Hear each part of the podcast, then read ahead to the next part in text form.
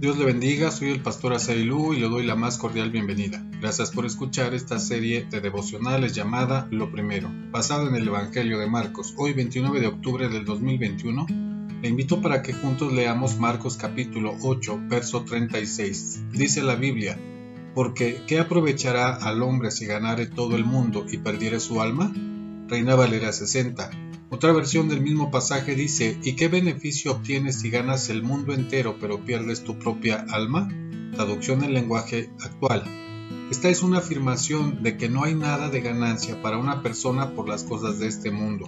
Se trata de los placeres que en nuestra generación son tan atractivos, pero invertir en ellos no genera ninguna ganancia. En una inversión se tienen dividendos, se espera obtener el incremento más alto de lo que se invirtió.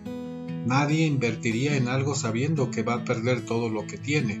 Por eso, el rendimiento cuando se trata del mundo es igual a nada. Ni siquiera es bajo, sencillamente es cero.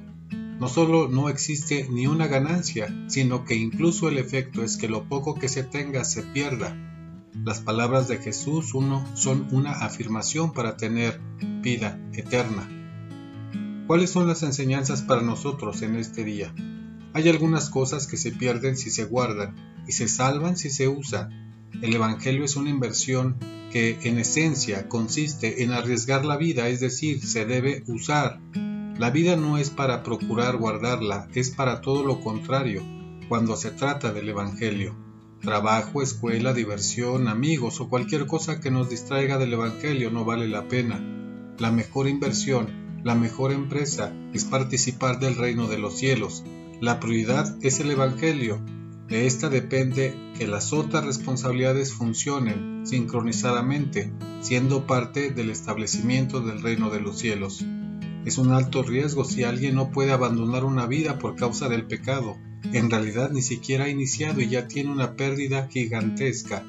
Hoy es un buen día para hacer un inventario de nuestras inversiones y responsabilidades y presentar un informe de nuestra vida.